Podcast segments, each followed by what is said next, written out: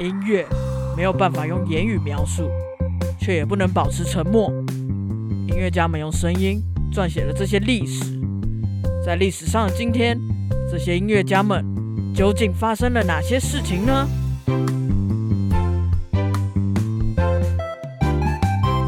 大家好，我是主播 Blue Tom。大家好，我是欧良果鹏。在这集的音乐周报开始之前呐、很感谢大家在这个礼拜待在家的努力哈。虽然疫情还没有平复下来，不过我们也会带来更好听的节目给大家。对我们一起尽可能的不要群聚，一起在线上见面哈。嘿哈，也很欢迎大家可以直接在 Instagram 上直接留言给我们，顺便帮我们冲冲人气哦。对啊，不要害羞。好，那果鹏我们就进行这个礼拜的音乐周报吧。好的，欢迎来到音乐周报。 好，这周是六月六号到六月十二号。 Yes，首先，第一则是一九四四年六月六号，第二次世界大战，盟军在法国诺曼底登陆，诺曼底战争爆发。我们在英文中可以常常看到 D Day 嘛，对对对对对，就是指作战或者行动发起当天的意思。哦，最有名的 D Day 啊，就是一九四四年的六月六号诺曼底登陆的当天。嗯，相信大家对于这个能够让第二次世界大战加快结束的关键战役也有相关的了解啦。嗯，那诺曼底登陆主要是由美国、英国还有许多欧洲国家组成的同盟国的盟军对抗轴心国的德国和意大利军队。哦，嗯，即便在事前啊，同盟国对于这次的作战下达了许多欺敌的计划。不过，在这个困难刻苦的登陆作战当天，估计就有将近五千位同盟国的士兵丧生了。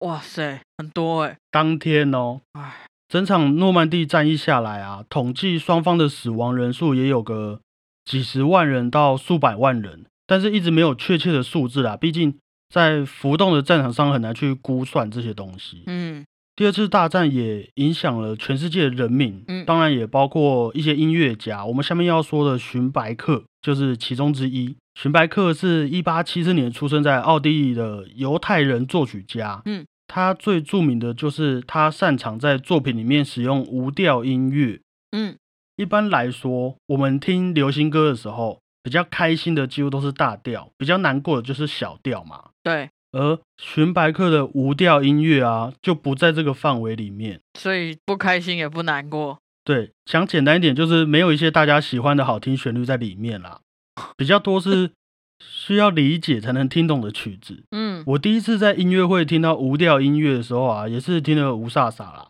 只能跟旁边的观众一起点头，这样，嗯，感觉自己好像听懂了什么。嗯，他在第一次世界大战之后啊，当时的纳粹就觉得他的音乐呃很废，啊，哼不，是很废，很颓废啦。嗯，于是把他赶出他原本任教的学校。那他也为了躲避纳粹，所以就定居在了美国。在第二次世界大战期间呢、他也因为一直听到战争的传闻嘛，很残酷。那荀白克就不再信仰天主教，而改信犹太教，因为毕竟他嗯本来就是犹太人嘛。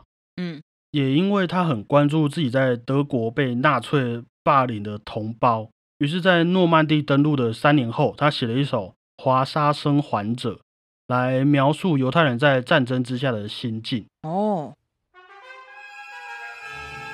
在这首曲子里面呢、有包含生还者的遭遇，还有纳粹军官的呵斥，也有犹太人们对神的祈祷。嗯，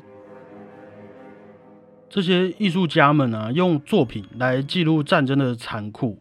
那他们也用作品呼吁后代的人们不要重蹈覆辙。嗯，也许大至国与国的战争，小至现在的网络霸凌或者是家庭暴力等等，都能让我们醒思这些冲突到底留下来什么啦。嗯，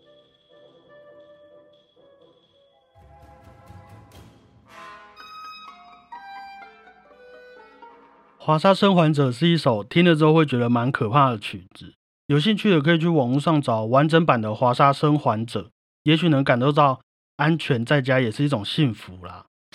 用这个来警惕大家。嗯对啊，对啊， 一定要的，还是要呼吁一下，好不好？你去听《华沙生还者》，你就会想在家了。对对对，嗯嗯，好的。第二则是一八九五年的六月七号，日本军队根据《马关条约》的规定，完全占领台湾。 Yes，今天都是跟战争有关哦。呃，今天比较多是跟日本有关，好不好？哦，大家都心知肚明嘛。感谢日本。嗯，在一八九五年的六月七号啊，日军攻占台北。哦，啊，是先占领台北的哦。他们一开始是站不上来的，台湾人已经组成了那个那个台湾民主国，是不要嗯让日本登陆的。哦，那是被打败之后，所以日军攻占台北的那一天，那个台湾总督华山之际，也正式的开始治理台湾了。哼，嗯，关于抗日的各种战争啊，从唐景松和邱逢甲等人的台湾民主国，就是我刚刚跟你嗯说的，他们不让日本人过来。嗯，那直到后来的西来安事件啊、雾社事件等等，都有许多报道，还有影视作品啊。当然，在这些战争底下，啊我们的文化和艺术一定也会受到相当大的影响嘛。对，那也一定包括古典音乐。在台湾呢、西方的古典音乐出现最早可以追溯到荷西时期，荷兰和西班牙占领台湾嘛，哦，啊然后他们就把当时的教会音乐也一起带进来，一直到日治时期啊，才真的比较有正式的去提倡古典音乐教育。嗯，那这件事我们就必须要介绍到一位叫做伊泽修二的日本人了。一则修二，嗯，嗯伊泽修二是一位日本的音乐教育家，嗯，从一开始就被华山之际也一起拉来台湾从事教育工作了。哦，那他小时候因为日本明治维新嘛，嗯所以他就开始接触到西方的古典音乐，嗯也因为这样，他就发现说，哎，古典音乐不应该只是一种艺术，它更是一种身体训练。你会嗯弹钢琴嘛？打爵士鼓那个那个很身体训练。嗯也是一种对于教育不可或缺的东西。嗯，于是他就去美国留学了。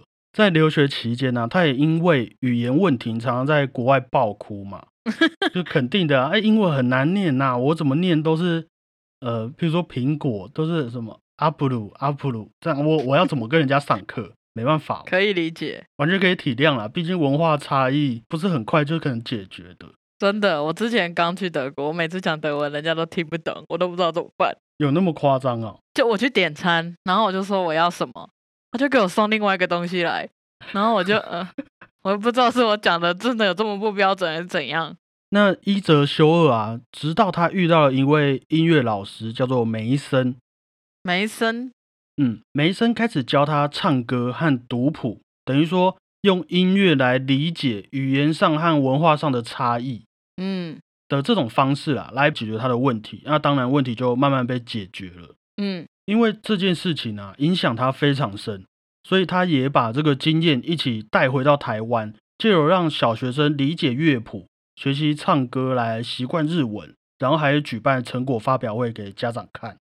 哦，很聪明的方法哎，嗯，那也因为这个教育的政策啊，让台湾开始重视西方的古典音乐教育，嗯而且说不定现在台湾音乐教室的那些成果发表会的由来啊，就是从伊泽修二开始的。哦，当时日治时期啊，带给台湾的教育也不只有古典音乐教育，包含当时的流行歌。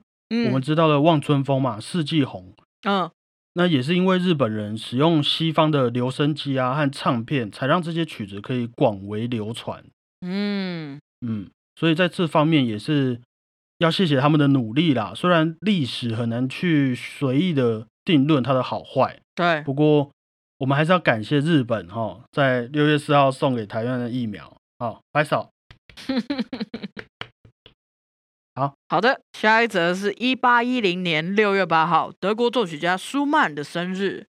耶，舒曼也是我非常喜欢的音乐家之一。哦，一八一零年出生在德国的一个小镇。那舒曼从小就是一个文青呐、小时候就会写一些诗歌啊和小说什么的。嗯，还有跟朋友组织一个文学社，哦，他就是那种你在台湾很潮的咖啡厅一定会看到的那种人，这样子可能戴眼镜什么的， 嗯，而且他也有一个很八点档的人生。真的哦，舒曼原本听妈妈的话去学习法律，嗯以后来当个法官之类的啊，至少收入比较稳定嘛。嗯但是在他二十岁的时候，他去听了前几集有提过的小提琴家帕格尼尼的音乐会，据说听了帕格尼尼的音乐会会昏倒嘛。哼，那舒曼听了之后也为之疯狂啊，于是就决定他要当一个音乐家了。哦天哪，他被整个被帕格尼尼影响，对啊，不错，才有今天的舒曼。谢谢帕格尼尼。嗯，对，舒曼一开始原本是要当钢琴家啦，嗯，可是因为他二十岁才学钢琴啊，比其他人起步还要晚很多，嗯，他就帮自己制造了一台训练手指的特殊装置哦，哦，于是他的手指就受伤了啦。钢琴家的梦想也破碎了，啊，怎么这样？聪明反被聪明误。这就是人生。不过舒曼也没有放弃啊，嗯反而更投入在作曲，还有写一些音乐评论上。嗯，那同时，他也跟自己的钢琴老师的女儿克拉拉开始谈恋爱了。啊，他的这个对象啊，克拉拉，在当时已经是一个非常有名的钢琴家了，而且很有天分。所以想当然嘛，克拉拉的爸爸就是舒曼的钢琴老师，就会觉得，哎，你这个小子只会在那边写评论、作曲，哪配得上我女儿？嗯他们就极力的反对嘛，反对他们谈恋爱。嗯，也像很多爱情故事一样啊，越多人反对的情侣，他们就会越相爱嘛，轰轰烈烈。对啊，很合理。那于是后来，舒曼和克拉拉就结婚了，然后还生了八个小孩。嗯不过啊，原本个性就很敏感的舒曼，也许是因为害怕自己比不上老婆的成就，他的精神就开始慢慢耗弱，最后还会出现一些幻听啊等等的症状。嗯，其实，在舒曼十六岁左右啊，他的姐姐就自杀了。哈，那他的爸爸还有他当时最喜欢的音乐家韦伯，也都在同年都一起过世了。哦，很有可能在那个时候，对他的精神状况就已经开始造成了一些影响啦。那在舒曼过世的前几年啊，他写给朋友的信都不知道在不知道在写虾米啊，然后他甚至还会去跳莱茵河自杀。他已经整个精神已经崩溃了，这样吗？对啊，之后就被送进去精神病院，哦，然后医生也很害怕舒曼情绪起伏太大，也嗯不让他的老婆克拉拉去探望他，于是舒曼就在精神病院里面过世了。天哪，好悲伤哦。嗯，我们可以来听一小段舒曼写给自己老婆克拉拉的作品，好，舒曼的 A 小调钢琴协奏曲。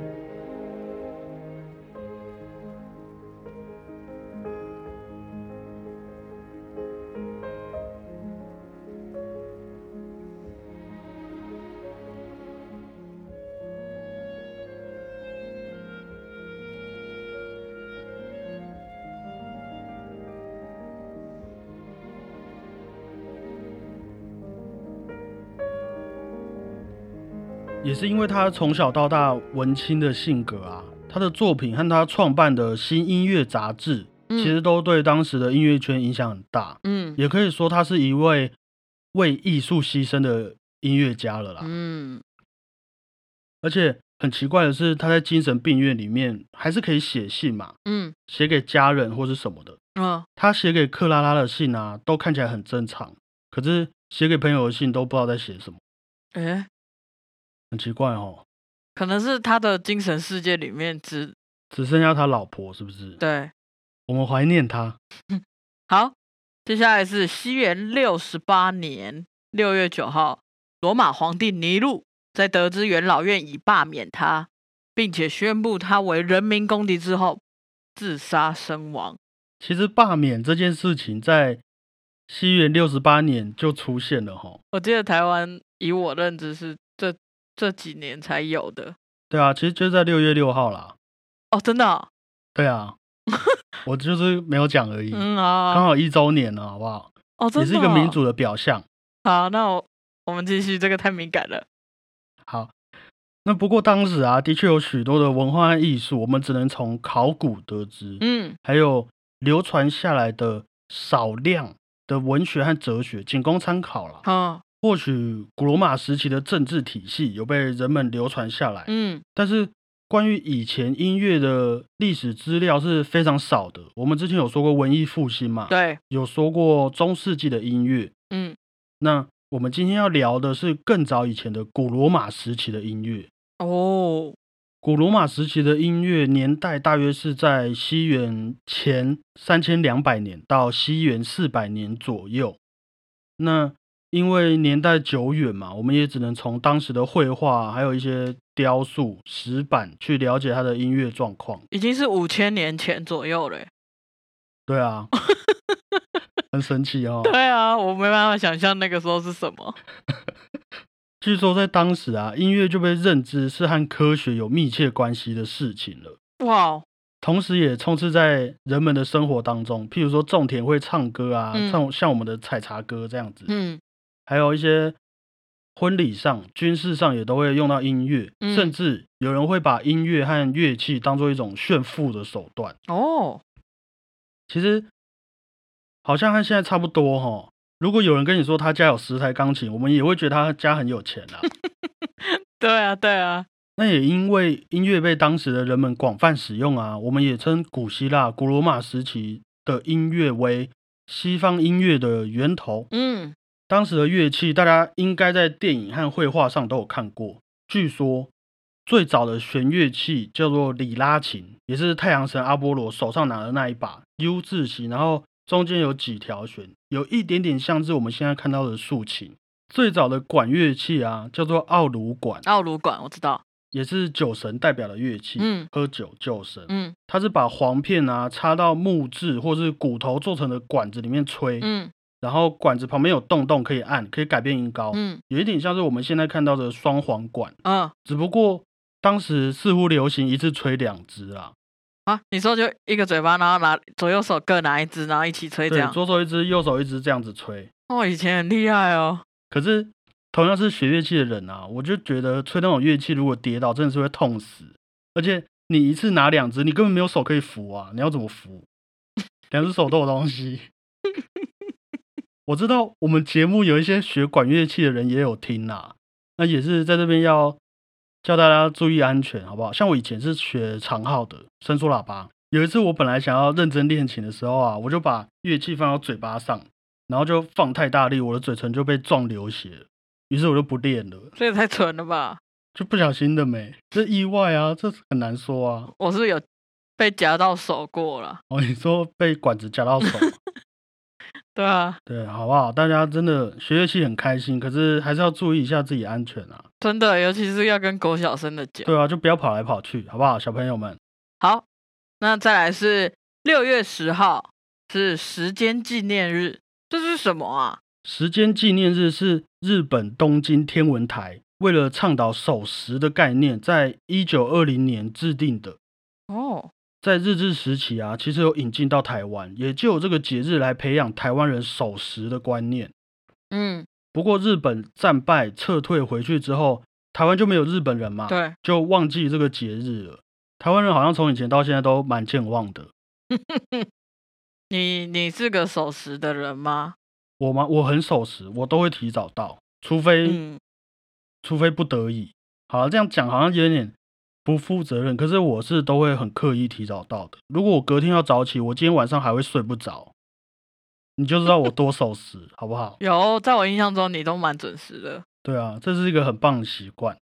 我有听过啊有人说会迟到的人就是永远都会迟 到，我觉得蛮有道理 的。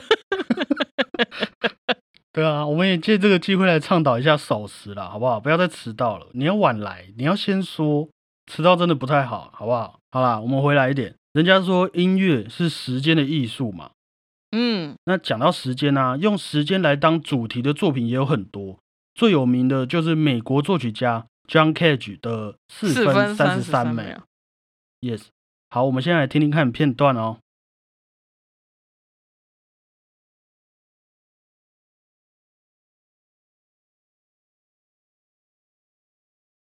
哈哈，啊！ 不要怀疑，不是太小声，你的耳机没有问题啦。四分三十三秒这个作品啊，演奏者从头到尾都不需要发出任何一个声音。对于 John Cage 来说，你刚刚听到的任何声音，包括你调音量的声音啊，都属于这个作品的一部分。而且，你知道它还有分三个乐章吗？它有分三个 part。第一个乐章是三十秒，嗯然后第二乐章是两分二十三秒，嗯，然后第三乐章是一分四十秒。我们刚刚是放第二乐章给大家听啦，我觉得他的想法很厉害，可是也很荒谬。对啊，这就是艺术，好不好？我们要懂得去欣赏，这是他传达的一个理理念啊呐、嗯所以在演奏这首曲子的时候啊，演奏者会带一个手表，带一个计时器上台，然后打开钢琴开始计时，就什么都不弹了。我们中间有咳嗽啊，有吊笔什么的，都会变成这首曲子的一部分。那这首要录音吗？要啊要啊，网络上也有录音啊。因为 John Cage 有说，世界上不可能会有宁静，再怎么安静的地方，也都还是会有声音。哦只要有声音，它这首曲子就会存在。我觉得他这句话讲的还不错。这种创作手法，我们也叫它机遇音乐啦。哪个鸡哪个玉？呃，飞机的机遇到日本人的遇哦，机遇 OK。 ，yes，遇到日本人的遇，你也太刻意了吧？机遇音乐的意思是一种随机的音乐创作，嗯，有可能因为演奏者啊或是现场听众的影响而改变这首曲子的发展，嗯所以每一次演出的版本也都会不一样。像刚刚四分三十三秒，你在路上听跟在家里听的版本就会不一样嘛。嗯， John Cage 也有创作一首世界上最长的曲子，叫做《越慢越好》。越慢越好。对，你们可能觉得，哎，最长的曲子了不起就五个小时吧，啊，最厉害也就一整天啊呐、嗯没有，这首《越慢越好》啊，在二零零一年开始演奏，然后二零零三年第一次发出声音，下一次换和弦啊，是在二零二二年的二月五号。整首曲子演奏完毕需要花六百三十九年，也就是二六四零年才会演完。你是什么年？我不知道是什么意思。呃，我也不知道。不过，如果你想知道这首曲子的后续发展呢、我也嗯、也祝大家长命百岁啦哈。好想听哦。哎，可是它有短版的，它的短版的是钢琴的版本。我们刚刚讲那个六百三十九年，好像是管风琴的版本，钢琴的版本是好像七十分钟左右就可以演完了。我再上网听看看。嗯，好的，接下来是一九一零年六月十一号，姜文也生日。姜文也啊，在一九一零年的台湾的日治时期，出生在台北的三芝。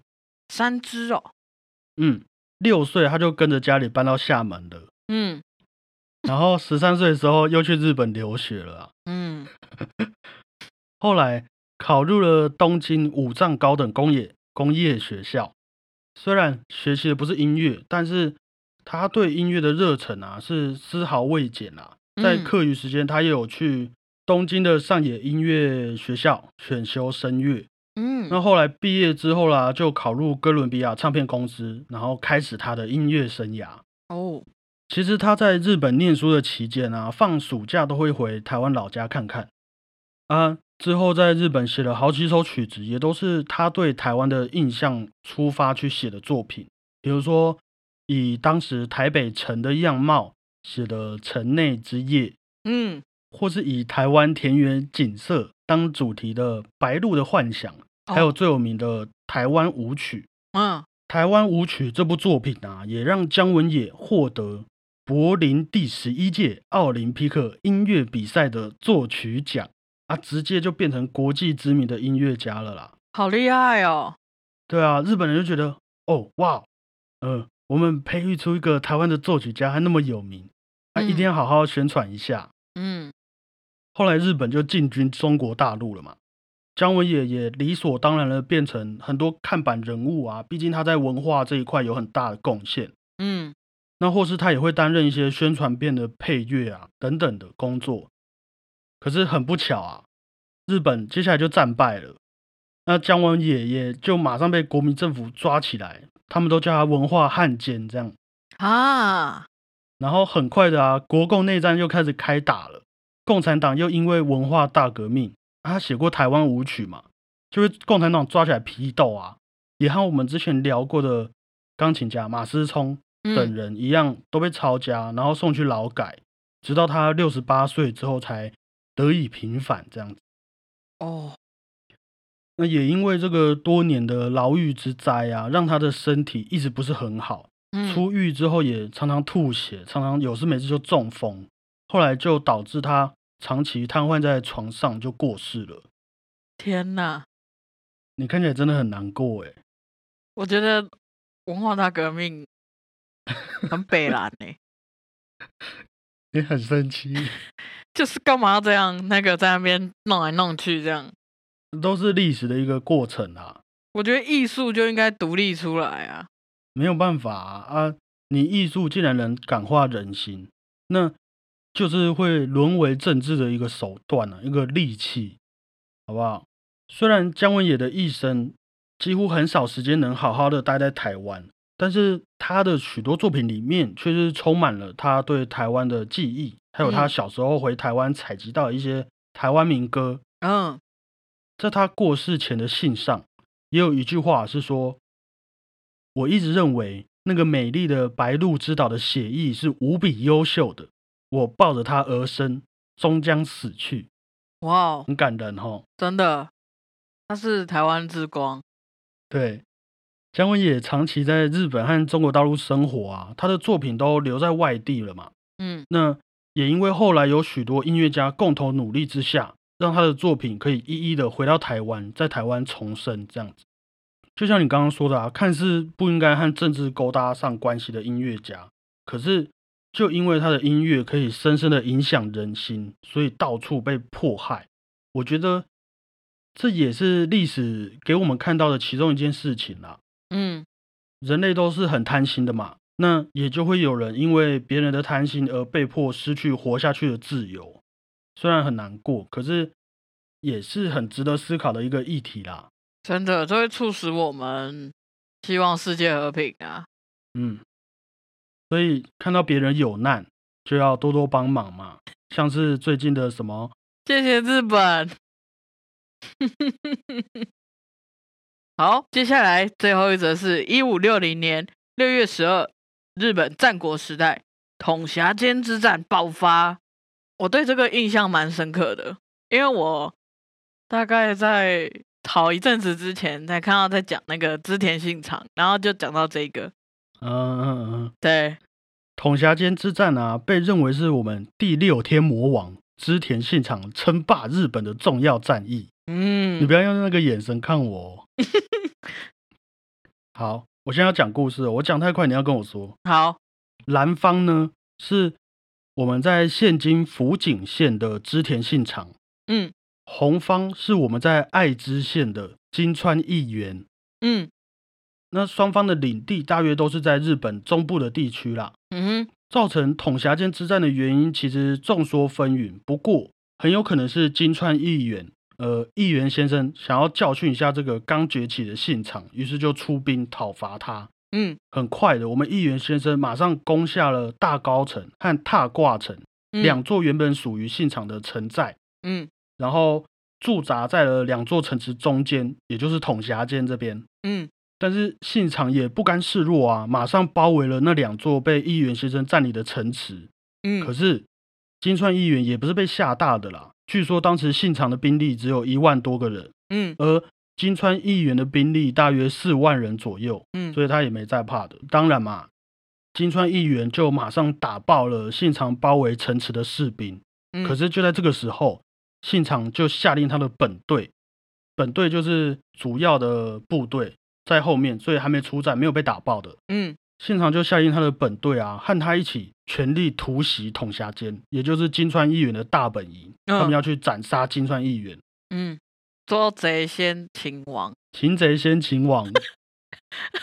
对，擒贼先擒王，然后信长就和他的将士们说：“敌人呐、啊，现在刚打完那些包围城寨的士兵，一定精疲力尽嘛。嗯我们趁机突袭，打爆金川议员，嗯这一仗我们必胜。”嗯嗯嗯嗯那金川议员当然也不是躺着没事，他兵那么多，他大本营周围的士兵都是刚刚没去打仗的、欸，嗯，然后就都体大家都体力都很好，就于是他也不怕，你就来你就来打，直到信长啊行军接近统辖间的时候，突然他就发动了那个天选之人的技能，统辖间就开始下暴雨，然后下冰雹，很痛这样子。新川议员虽然冰很多，但是也会紧张嘛。看到天气，然后突然变那么差，那你这个织田信长好像如有神助这样子。嗯，于是信长就直接率领士兵杀进金川议员的大本营，把议员刺杀了，哇，很热血哈。对啊，那个网络上有在讲日本武士的纪录片，主要有在讲织田信长，做的很好，可以去看。嗯很多很多。当然了，啦，可是那些作品也像是《三国志》和《三国演义》一样啊，对对对于这对，些日本历史的考考证也众说纷纭啦。嗯，那之前信长等等的日本武将啊，也在第二次世界大战之前被日本广泛的拿来做爱国精神的宣传，嗯，延续到战争之后，许多电影、电玩和电视剧也都以日本武将的精神作为行销手法之一哈、嗯，那为什么提到这件事情？除了我个人私心是个日本战国控之外啊，关于他们的音乐历史也是蛮有趣的啦。日本的传统音乐，他们叫做邦乐，邦乐，小象邦邦的邦，哦是哦，嗯，主要是受到当时的唐朝啊和朝鲜传来的音乐影响很深啦。嗯主要用的乐器也是大家听过的三味线和嗯尺八为嗯主。不过当时的日本人啊，比较重视多变的音色的变化，嗯，所以我们在听那些日本的传统音乐，就可以听到他们用尺八吹一些呃咻咻的这种声音，哦其实是在模仿风吹的树，然后树叶摇曳的感觉，哦，可以酷想，象。嗯而且那些演奏者啊，在敲打三味线的时候产生的那些杂音啊，三味线弹起来不是 炸炸炸炸嗯，的，会有那些杂音。你再用一其实 次，不要。其实那些杂音不是因为乐器不好，不是没有设计好，是那些声音对他们来说都是音乐的一部分。而且像我们学习西方的古典音乐，对我们来说，一起对好拍子啊，一起在同一个调上面合奏才是好听的嘛。嗯但是对于日本的传统音乐来说，他们不一定会这样要求。有时候大家会在不同的调上面演奏，你唱你的，我弹我的，然后音乐听起来就会有一种平行的感觉，明明就是一样的旋律，可是不同调。嗯，啊，有时候伴奏已经开始在打拍子，已经开始下曲子了，唱歌了才慢半拍开始唱，很 free，对，很 free。可是你就会觉得啊，为什么没对到啦？怎么没一起开始？ 很嗯像网络上的那种强迫症影片啊，嗯本来用剪刀剪一剪，沿着本原本用剪刀照着形状剪纸，然后就剪歪了的那种感觉。嗯，但是对于他们的音乐艺术来说，反而是我们要学会去欣赏那种交错还有错开的那种美感。嗯嗯那我们也用，据说啦，织田信长在统辖间大战之前吟唱的一段歌词来当做这一段的结尾好了。哦，你要唱一下吗？我不会唱，哦， 我可以用念的。好，念一下，人生五十年，与天地长久相较，如梦又似幻。一度得生者，岂有不灭者乎？送，那节目的最后啊，我们也谢谢日本细心的啊，在六月四号送给台湾的疫苗。 真的，那也希望有听完的听众们啊，可以告知身边的朋友和家人，我们千万不要辜负在第一线防疫人员的努力，嗯保护好自己的身体，一起度过这个难关吧。嗯，我们一定会越来越好的。对，我们要用武士道的精神待在家。 好，好，那以上就是这周的音乐。我一直有一个想象是，一起床就嘿，这样子这样起床。然后跪在那边，然后手要拿着武士刀，这样头发绷很紧，然后就在那边开始，我要待在家， 我绝对不能出门。对，大家加油。好了，大家 take it easy。嗯，以上就是这周的音乐周报哦、如果有任何想法还有好奇的人啊，可以在 Instagram 留言告诉我们。或是有兴趣的主题也都可以跟我们说哦。 Yes，喜欢的孩子们也可以追踪我们的频道还有 IG 哦。谢谢大家， 我先是不是啊？ 今天默契很差。我忘了诶、好，你先。是我先吗？对啊，哦，好，谢谢大家，我是主播 Blue Tom。谢谢大家，我是欧良狗碰，拜拜。拜，さよなら、ありがとう。加呢。舒曼也真的有很多作品，交响曲什么都很厉害。 对啊，好，嗯，讲完了哦。 对啊， 哦，好，是啊，是啊，对，真的推荐。